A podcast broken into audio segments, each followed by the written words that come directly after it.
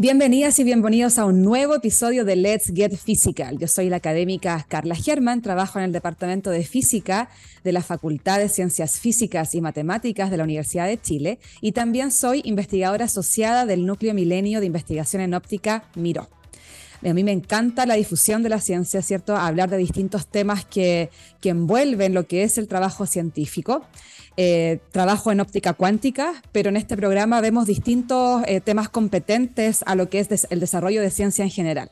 Y hoy día vamos a tener un gran invitado que pronto se los voy a introducir, eso les puedo adelantar, que él es experto en cosmología eh, y que estuvo hace muy poco tiempo en el lanzamiento de un satélite. Así que pronto, pronto vamos a estar con, con él. antes de eso los dejo aquí en la pausa musical y volvemos en un par de minutos aquí en Let's Get Physical. Bueno, como les adelantaba, hoy día tenemos un invitado eh, de honor. vamos a estar con el, con el profesor Domenico Sapone. Él es profesor asociado de la Facultad de Ciencias Físicas y Matemáticas de aquí de la Universidad de Chile, es mi colega. ¿Cierto? Y sus áreas de expertise son en física teórica, en cosmología, desarrollo de software, además de una amplia experiencia, ¿cierto?, en la formación de académicos. Eh, ¿Se acuerdan que hace un par de programas tuvimos a, la, a Bernardita Reed hablando acá? Bueno, él fue su profesor guía, así que tiene ahí mucha, mucha expertise en, en varios temas. Así que sin más preámbulos, ya le doy la bienvenida a Doménico. Doménico, ¿cómo estás? Muchas gracias por estar acá. Oh, chao Carla, ¿qué tal? Muchas gracias por la invitación, es un honor estar aquí. Yo estoy bien, así que feliz de estar. Qué bueno, bueno, Domenico es italiano, ahí notan su acento. Es. es, muy, muy particular, muy, muy agradable de conversar. Así que bueno, vamos a estar hablando de distintos temas con, con Domenico. Eh, Domenico, dentro de lo, que, de lo que yo entiendo que tú haces, tú tienes un perfil diverso en el sentido de que bueno, haces cosmología, física teórica, ¿cierto? Y dentro de la cosmología igual has trabajado en distintas áreas y además has desarrollado también varios eh, tipos de software que se requieren para tu investigación. Entonces quería eh, preguntarte un poco cómo estos campos se entrelazan en tu trabajo diario, cómo es tu trabajo diario y cómo eso ha influido eh, en el enfoque que tú tienes de la investigación. Bueno, hay que decir que mi, perfil empezó a ser físico teórico, de hecho, cuando hice el doctorado en Ginebra, esto es el departamento de física teórica, eh, donde se estudia, obviamente focalizado en la cosmología, que es el estudio del universo en toda, a gran escala técnicamente se dice, o sea, no, a, a, nosotros no nos importa eh, las galaxias o las estrellas, qué sé yo, objeto pequeñito, sino que ver el universo en toda su totalidad. Y de hecho para mí las galaxias son pequeños puntitos. Y claro, o sea, cuando he ido a la Ginebra a hacer el doctorado, ahí tenía, bueno, hay una profesora súper famosa, Ruth que es uh, muy buena en el ámbito del estudio teórico, que, o sea, de poder estudiar cómo, a nivel básico, cómo el universo empezó a formarse y cómo luego se desarrolla. Entonces, ese es mi perfil. Luego he ido evolucionando en el tiempo, o sea, focalizándome en lo que más me gustaba eh, o lo que más me atraía, digamos, era mm, el estudio exactamente de cómo estas galaxias, que son puntitos, se mueven entre sí, porque este movimiento que hacen las galaxias nos dan informaciones sobre lo que eh, se llama modelo ¿no? cosmológico, o sea, el, a la base de todo, ¿no? En, eh, y cómo, porque obviamente hay que considerar que la gravedad es una de las fuerzas más importantes en la evolución del universo y la gravedad está influenciada por la cantidad o la tipología de materia que queramos poner allá. Eh, y esto siempre ha sido evolucionando hacia hasta ahora, obviamente, trabajar por experimentos.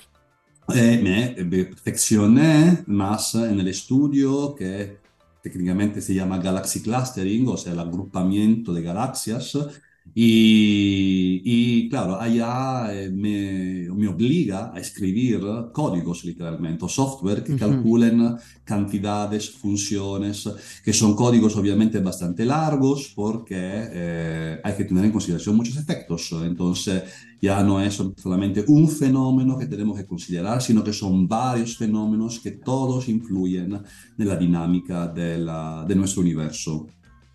Qué interesante. Ah, quizás a la audiencia que, que, fielmente escucha el programa, ¿cierto? Le podemos comentar un poco más sobre lo que hay eh, en parte de la cosmología, ¿cierto? Que es este recurso que se tiene de la materia oscura, la energía oscura, que en general causa mucho asombro, misterio, eh, porque dentro de lo que uno entiende normalmente, lo que lee, ¿cierto? En lo que es difusión de ciencia general, se entiende como como algo que tiene que estar, pero que no sabemos si está o no, pero tiene que estar para que de alguna forma estas ecuaciones eh, calcen un poco más. Entonces, si nos quieres contar un poquito más de eso, sería muy interesante.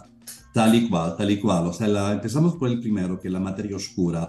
La materia oscura es bueno, algo que tenía que añadirse ya se empezó a añadir en los años 40, o sea, no es una cosa súper, súper nueva, como por ejemplo es la energía oscura que se añadió al final de los años 90, o sea, a principios 2000.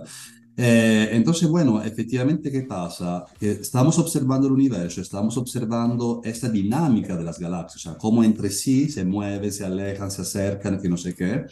Y ya, eh, según nuestra teoría o nuestras teorías, eh, parece que para que estas galaxias puedan formar esos cúmulos, que son ¿no? un montón de galaxias cercanas, eh, no se pueden formar con la materia que vemos, que la materia que vemos se llama en términos técnicos bariónicas y es toda la materia de la cual estamos compuestos, ¿no?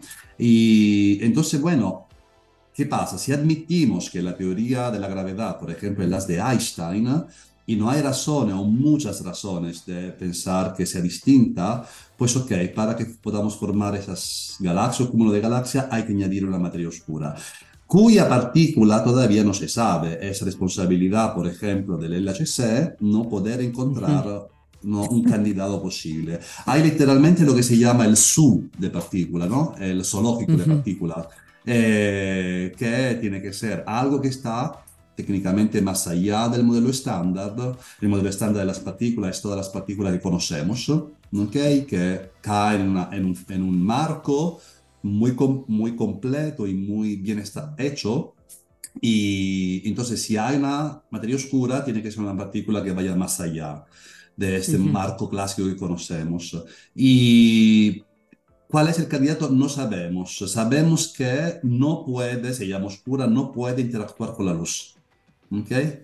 Porque si, uh -huh. si, interactuara con la luz, la podríamos ver, ¿no? Con Exacto. nuestros telescopios. Entonces es una partícula muy rara, tendrá que tener una especie de masa, una especie, una masa, ¿no? Porque la masa está a la base de la fuerza gravitacional, ¿okay? Como Newton nos dice, fundamentalmente es la misma cosa. Eh, y entonces, pero claro, no interactúa con las con las interacciones clásicas que conocemos en nuestro mundo, que son la electromagnética, la débil o la fuerte. Y entonces muy, va a ser algo muy raro. Eh, pero tiene que estar, tiene que estar, a menos que no digamos, mira, la teoría de Einstein por alguna razón no funciona y hay que modificarla esta. No hay razones de pensar que eso sea así porque estamos descubriendo, hemos medido las ondas gravitacionales, hemos medido agujeros negros, que son todas predicciones que Einstein hizo y entra en las teorías, o sea, parece que funciona. Entonces, lo más probable es que exista algo nuevo que hay que descubrir y se trabaja en eso. Hay mucho trabajo de muchísima gente que lo está haciendo. Y eso, y la energía y eso, oscura, sí. eso, eso, eso, justamente. Y la energía oscura es algo muy nuevo, o sea, tiene 20 años solamente, eh, que ya, ok, ¿qué pasa? Que es verdad que la gravedad atrae los cuerpos, pero lo que estamos viendo es que a grandes distancias esos cuerpos, por decirlo de alguna manera, no están cayendo, se están alejando. Y esta, digamos, dinámica de alejamiento, en verdad, es mucho más alta de lo que pensábamos. Y entonces, mucho más alta, que quiere decir? Que tiene que haber algo entre medio que empuje hacia afuera ¿no? esas galaxias, o sea, en vez de hacerla caer, la empuja hacia afuera. Y esto es, va contra cualquier, uh, digamos, uh, concepto clásico que podemos tener. De hecho, la en energía oscura puede ser, allá hay muchas teorías, eh, una de las cuales dice que esta energía oscura tiene que tener una presión negativa.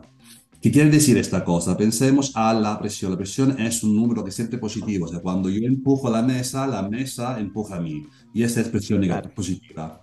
La presión negativa es como yo empujo la mesa y la mesa quiere ser más empujada hacia abajo. Claro. Entonces, eso, eso pues, no, no hay comparación clásica ¿no? para, para poder explicar eso. Y, y todavía es, tenemos muchas uh, complicaciones para justificar de verdad. Hay muchos problemas teóricos porque ya si seguimos un camino y decimos que la energía oscura es a algo, por ejemplo, un campo escalar, imaginemos, qué sé yo, o la energía se dice del vacío mismo, eh, ya, pero a nivel teórico esta cosa tiene que ser un valor, que es un valor muy alto, pero a nivel observativo observamos, medimos algo que tiene que ser muy bajo. Allá se llama un problema de la coincidencia, ¿no? del tamaño. O sea, el teórico, o sea, la, la, la, mejor teoría que tenemos para poder justificar esto predice un número altísimo. Lo que observamos es bajísimo. Entonces, ¿cómo conciliar eso? ¿Okay?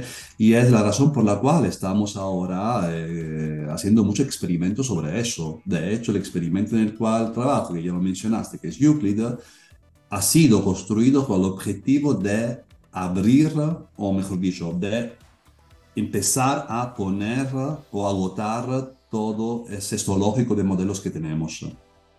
Interesante, porque de alguna forma, bueno, uno siempre, lo hemos hablado en otros programas también, pero que de alguna forma la luz es como la que revela el universo. Entonces es extrañísimo pensar que hay algo que la luz no te revela, en este caso, que serían estas partículas, ¿cierto?, de la energía oscura. Y ahí sobre eso tenía dos preguntas antes de pasar a Nucleus, eh, propiamente tal.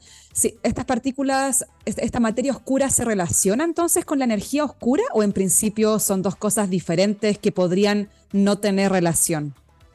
Son dos cosas técnicamente diferentes. Eh, o sea, tienen dos propiedades diferentes. Una hace colapsar las cosas, la otra las hace empujar hacia afuera. Hay modelos donde se dice, por ejemplo, que eh, puede haber un cierto transferimiento ¿no? de energía de un lado a otro, pero técnicamente son, tienen que ser dos cosas distintas. Eh, siempre sí, como dije, si admitimos que las teorías que tenemos funcionan. Son, correctas, claro. Claro. Oye, y esto... Sí, no, y, y esto em, tiene alguna relación también con estos otros conceptos, por ejemplo, de antimateria. Eh, o sea, no, por lo menos eh, hasta el momento, no, la antimateria es algo que tuvo que haber existido al principio de nuestro universo, porque obviamente la, el trabajo ¿no? de, de, de, nosotros, es decir, que cómo se crea el universo un poco desde la nada. ¿Ok? Eh, nada, tú sabrás que no existe, ¿no? Hay esa proporción cuántica que, ¿no? que efectivamente es lo que necesitamos al principio de nuestro universo para poder crear las partículas que vemos ahora. Pero claro, la idea es desde la nada que ocurrió y desde la nada necesitamos partículas, materia antimateria técnicamente, ¿no? Y luego, por alguna razón, X, cuando esas materia se aniliza, ¿no? Eh, tiene que quedar un exceso de materia. Mm. Entonces, ese es el, el modelo cosmológico estándar, lo que pensamos sucedió. Obviamente estamos hablando de épocas muy, muy tempranas de nuestro universo, donde hay energías elevadísimas eh, y nuestras teorías pueden fallar, ¿no? Pero parece, o sea, somos capaces de reproducir algunos fenómenos, en particular es la radiación de eh, microondas de fondo inicial, y somos capaces de reproducirla de manera casi perfecta. Entonces, bueno, para tener esta radiación hay que considerar todo lo que pasó antes. Y si somos capaces de reproducir este, este, esta curva, fundamentalmente teórica, que es perfecta con los datos, pues podemos estar más o menos seguros que lo que, tenemos, lo que hemos pensado funcione. Obviamente siempre puede pasar y en el futuro que alguien eh, llegue con una teoría nueva que sea capaz de explicar todo otra vez, ¿no? Sí. Eh, no, justamente que eh, siempre en el programa conversamos que al final nuestra realidad es dinámica, en el sentido de que a medida que uno va descubriendo cosas nuevas o teniendo mejor satélite, telescopio, microscopio, lo que sea, uno tiene que, en el fondo, obligarse a o desarrollar una nueva teoría o entender cómo ahora estas nuevas cosas que observamos entran en la teoría que existe, ¿cierto? Y, es súper bonito eso porque de alguna forma la ciencia va evolucionando eh, con esta mm, observación dinámica que tenemos de nuestra realidad y todo se va redefiniendo, redefiniendo a medida que vamos descubriendo eh, el universo en cualquiera de las dos escalas, ¿no? Desde lo más grande hasta lo más pequeño, en cuántica también es muy similar. Entonces, es súper interesante. Sí, sí, la belleza, tú, de la, de la, de la ciencia, o sea, empezamos con un concepto, ese concepto luego intentamos comprobarlo, vemos que esto no funciona o funciona en parte, entonces se hacen otros conceptos, o también, qué sé yo, pasó mucho en la historia de la ciencia, ¿no? Que la gente dijo, mira, ese concepto sí me parece bonito, pero no me convence del todo. Y eso dio espacio a la creación de, nuevos, de, nuevas disciplinas, ¿no? Eh, y también, ¿no? El, como se dice también en italiano, necesidad virtud, ¿no? Entonces, si necesitas algo, automáticamente te hace eh, no sé cómo se dice en español, pero virtuosa, ¿ok? O sea, y, vas a descubrir nuevas cosas. Eh, sí, no, sobre eso que mencionaste al final, entonces, claro, e, este, estos modelos que o tratan de explicar ciertos los orígenes de todo, eh, esta radiación de microonda que, se mm, predice, yo tengo entendido que esa fue la última que, se supone que midieron en la detección de, mm, de ondas, ¿no? De como detección de ondas gravitacionales. La sonda, sí, exacto, muy bien, muy buena, muy linda pregunta. Eh, se midió, o parece haberse medido, en lo que se llama ondas gravitacionales estocásticas. O sea, eh, más, básicamente quiere decir que tenemos ondas gravitacionales que están por allá en todo el universo, ¿ok? Eh, ¿De dónde llegan esto? Porque están allá en todo el universo, no pueden llegar de una fuente en particular, sino que de todo el universo. Y eso parece, parece una de las explicaciones que llega de procesos que ocurrieron justamente antes de la radiación de microondas. Y las observaciones en las ondas gravitacionales es uno de los caminos futuros, hay que decirlo eso, ¿no? Para los eh, que nos escuchan, si quieren tirarse hacia esta ciencia, va a ser un poco el futuro. ¿Por qué? Porque nos da otra manera de observar el universo. O sea, entonces nos permitirá de ir más allá de esta barrera que es la radiación de microondas y empezar a medir muchos antes, ¿no? o sea, los primeros instantes de nuestro universo. Y ahí la gente ahora está ¿no? buscando entre todos los modelos que se crearon durante la historia de la cosmología, quién podría crear este, este, estas ondas gravitacionales estocásticas que están permeadas en el universo. Y puede ser una de las pruebas del modelo de inflación, que es una fase inicial que tiene que experimentar nuestro universo para poder justificar las observaciones que tenemos. Entonces, es fascinante. No, y, es fascinante que se puedan medir esta, esta, esta, estas ondas, que son pequeñísimas por lo demás, ¿cierto? Entonces eh, es impactante que uno en este puntito azul, que si tú, si tú decías que las galaxias son un puntito, o sea, la Tierra no aparece, digamos. Y es impactante que, que, uno pueda igual medir todas estas cosas y, y, darle sustento a las teorías que más o menos uno sabe que describen esta evolución desde, desde la nada, ¿no? Que encima sabemos que la nada no es nada. Entonces, realmente es como, suena ciencia ficción, ¿no? Pero, pero, pero es, está, existe, lo podemos medir y es fantástico. Doménico, quería volver al tema de Euclides ahora. Quería que nos. Bueno, para la gente que no sabe de la audiencia, eh, Doménico estabas trabajando en este proyecto, ¿cierto? Que finalmente el, el 1 de julio, si mal no recuerdo, eh, tiene el lanzamiento de este, de este satélite que tú encima estuviste ahí en vivo y directo, pero que es el, que es el resultado, ¿cierto?, de un, de un largo trabajo anterior, obviamente antes de, antes de enviar este satélite. O sea, queremos que nos cuentes todo, de qué se trata este proyecto, cómo trabajaste antes, cuál fue la experiencia de estar ahí en ese momento histórico que se lanza esto y también eh, el objetivo de lanzarlo, qué quiere medir, por qué es importante eh, las mediciones que va a realizar este satélite. Muy bien, sí, sí, sí, es el, mi, yo lo llamo algunas veces mi niño, porque efectivamente trabajé en los últimos 15 años, podemos decir así. ¿eh? Empecé cuando estaba haciendo el doctorado en Ginebra y allá eh, entré en un experimento que se llamaba en aquel entonces Dune, Dark Universe Explorer. Y luego, claro, el que se presentó a la NASA, a la, NASA, perdón, a la ESA, a la Agencia Espacial Europea, al mismo tiempo se presentó otro experimento, pero la ESA decidió juntar los dos para formar lo que es Euclid. Y entonces técnicamente desde el 2011 eh, es que existe la palabra, la palabra, Euclid. Euclid, ¿por qué se dio este nombre? Que es Euclides, es para medir la geometría del universo. Entonces pareció muy lindo darle este nombre. Y esta cosa, geometría, ¿qué quiere decir?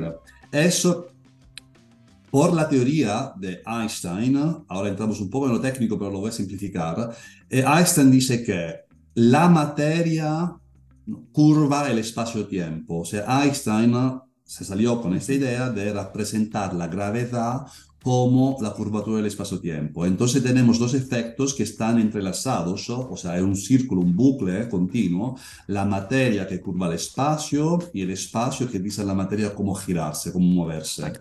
Y entonces esta, queremos averiguar la dinámica del universo, pero la dinámica está afectada por la geometría, entonces bueno, le damos el nombre Euclid.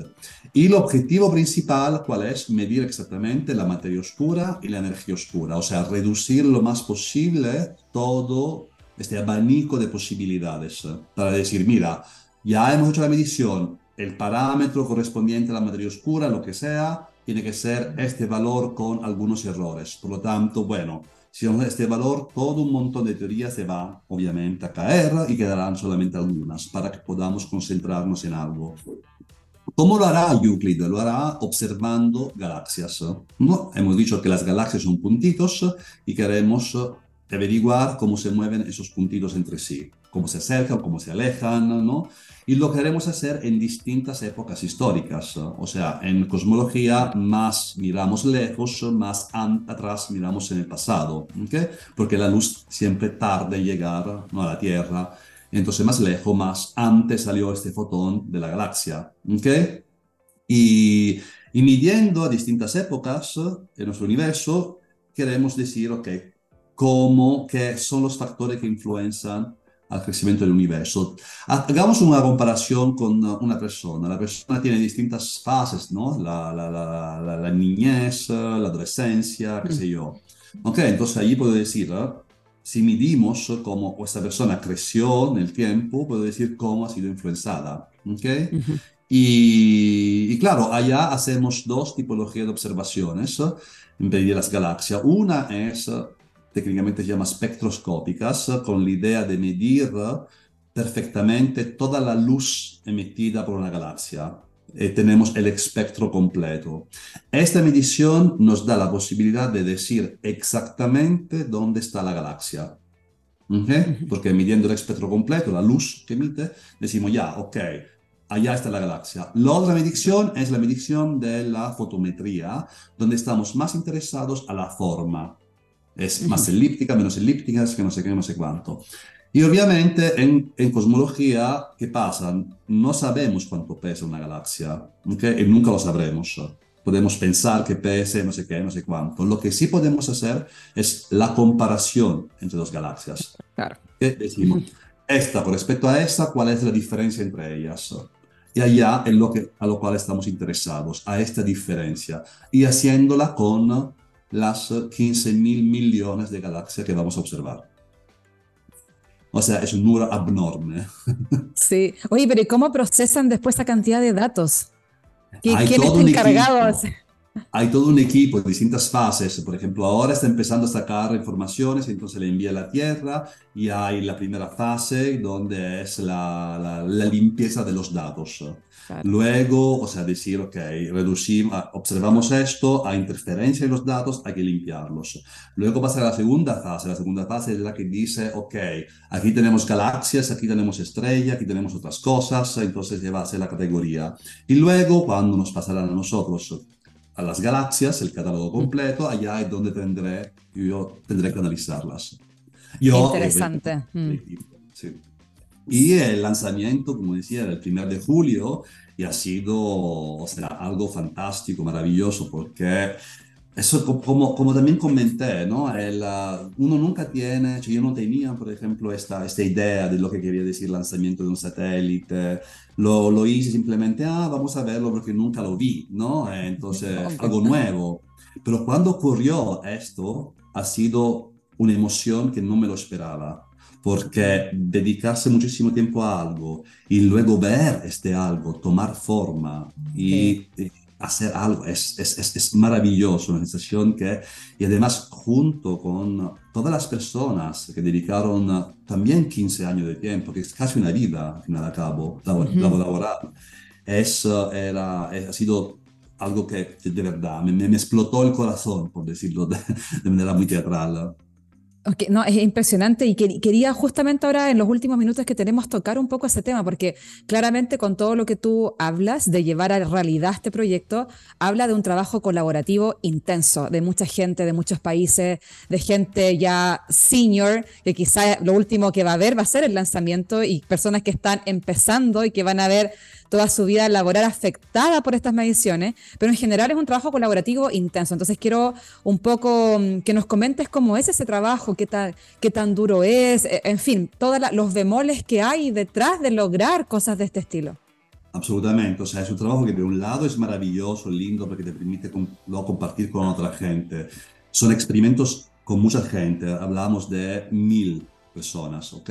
Pero es también agotador, hay que ser honesto, porque es internacional como trabajo, entonces tenemos que reuniones, muchas, eh, tengo como 10 reuniones a la semana y también a horarios muy particulares y o sea, muy temprano por la mañana, muy tarde por la noche, porque el uso horario es lo claro. que es, ¿no?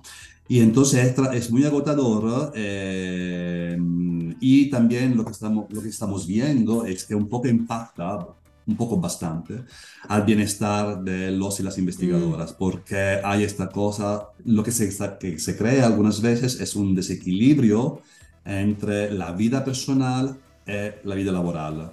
Ese desequilibrio que hasta ahora se consideraba como casi normal, Exacto. de verdad estamos empezando a ver que normal no, no puede ser. -huh. No puede ser. O sea, puede ocurrir que una vez en cuando, de vez en cuando lo hagamos, pero que sea constante así, no. Y estamos empezando a averiguar esto eh, y estamos empezando a tomar medidas. ¿Cómo hacerla? Todavía no sabemos. Una cosa que sí tenemos que hacer, es obligación, es reconocer el trabajo de aquellas personas que aunque estén un poco detrás de las escenas, son fundamentales al desarrollo del trabajo, sobre todo las personas jóvenes que hacen un montón de trabajo y muchas veces ocurre que no se le reconozca bien. Entonces yo personalmente estoy trabajando también en eso, o sea, el que, ahora que tengo cargos de lead, estoy empujando hacia esto, es reconocer a la gente su propio desarrollo y normalizar un poco. Sí, o sea, e-, es un tema súper, súper relevante porque creo que pasa a distintos niveles. Yo creo que eh, no hay que esperar estar en un tremendo proyecto como el tuyo para poder tomar cartas en el asunto a un tema que claramente afecta a todo nivel, o sea, desde el punto de vista incluso nuestro, ¿cierto? Que somos nosotros profesores académicos y que tenemos a cargo a alumnos de distintas etapas, desde pregrado hasta posgrado, mínimamente nosotros tenemos que aprender a reconocer el trabajo de ellos, porque finalmente el trabajo, o sea, esta es una opinión muy personal, pero para mí el 80% o el 90% del éxito cuantizable en paper, que lamentablemente es así, es, podemos no estar de acuerdo, pero actualmente es, eh, tiene que ver con el trabajo de estas otras personas finalmente, de, de su entrega, de su disposición, y por lo tanto uno también tiene que aprender a tener ese cuidado, a, a hacer un liderazgo efectivo y sano, y realmente tener, tener en mente, ¿cierto?, esa ese rol de formador que tenemos, o sea, que no solamente es un beneficio en el sentido de que obviamente cuando uno ya llega a nuestras posiciones hay un beneficio tangible que son la cantidad de paper, artículos, de dónde te llaman, que no, que cómo uno asciende en la jerarquía, todo eso. Pero finalmente, desde mi punto de vista, el objetivo más fundamental es la labor formadora. Entonces, si en esa labor formadora la gente se, el, el, cerebro, digamos, se quema o llega a un punto en que no hay vida personal, en que no hay una, una compatibilidad, el hacer ciencia se vuelve un infierno en vez de algo eh, que uno pues, puede pero... disfrutar. Entonces es, es, un tremendo un tremendo tema y como tú dices, yo creo que uno cuando llega a estas posiciones más de liderazgo, uh -huh. eh, uno puede empezar a generar esos cambios por así decirlo. Y tenemos que ser, tenemos la obligación moral en hacerlo. Uh estoy completamente de acuerdo contigo. Sí, es, todo un tema, bueno, en, algún programa futuro, para los que me están escuchando, ¿cierto? Eh, me gustaría hablar de esto en un programa dedicado a este tema, que es la salud mental de investigadores y investigadoras en distintas etapas, porque también hay estos como mitos, ¿no? De que cuando uno llega a posiciones más de académico o líderes de equipo, bla, bla, bla, uno tiene esa visión, al menos me pasaba a mí cuando estudiante, de como, bueno, pero si ya la hizo, de qué se preocupa esa persona, qué, presión tiene, y nosotros podemos estar aquí de acuerdo que en los niveles de uno, en verdad, el tema es muy similar, igual hay presión, igual hay estas malas comparaciones de pares o presiones que son indebidas. Eh, eh, en realidad es un, es un tema súper complejo y, y que claro, como tú bien dices, cuando hay de estos experimentos gigantescos, uno entiende que hay momentos en la vida donde uno sí puede hacer sacrificio. Yo lo hice en mi doctorado también, o sea, habían días en mi doctorado que yo trabajaba 15, 16 horas, incluso semanas en ese nivel, pero sigue siendo algo puntual, aterrizado, acotado, no es, no es una norma, no debería ser una norma. Eh, así que bueno, tremendo, tremendo tema. Eh, hay que desarrollarlo un poco más y hablar de eso. Y repito, también nosotros tenemos, necesitamos trabajar en esto para, porque como decías tú, también cuando llegamos a cargos altos pensamos, ah, ok, me voy a relajar un poco más. Absolutamente no, porque luego entran en juego otras dinámicas que son a, veces aún más agotadoras. Y entonces deberíamos ahora de normalizar, de, de, mirar los cambios que podemos hacer. Y podemos hacerlos, depende de, de nosotros al final. Sí, bueno, estamos terminando el programa. Queremos agradecerte, Domenico, por todo tu tiempo. Esperamos quizás tenerte en otro más adelante para seguir esta aventura de Euclides y todo lo que se viene, que yo creo que uno no se alcanza a imaginar el, impacto que va a tener en las mediciones que, que tenga este satélite. Creo que no, somos capaces. En unos años más les diré los resultados que van a ser asombrosos. Sí, bueno, ahí nos estamos despidiendo, Domenico. Muchas gracias por, por todo. Aquí, bueno, les, Sí, los dejo súper invitados al siguiente programa de Let's Get Physical, donde vamos a estar hablando otra vez de temas súper, súper interesantes todos los lunes, 10 y media de la mañana, solo por TX Plus. Chao, chao.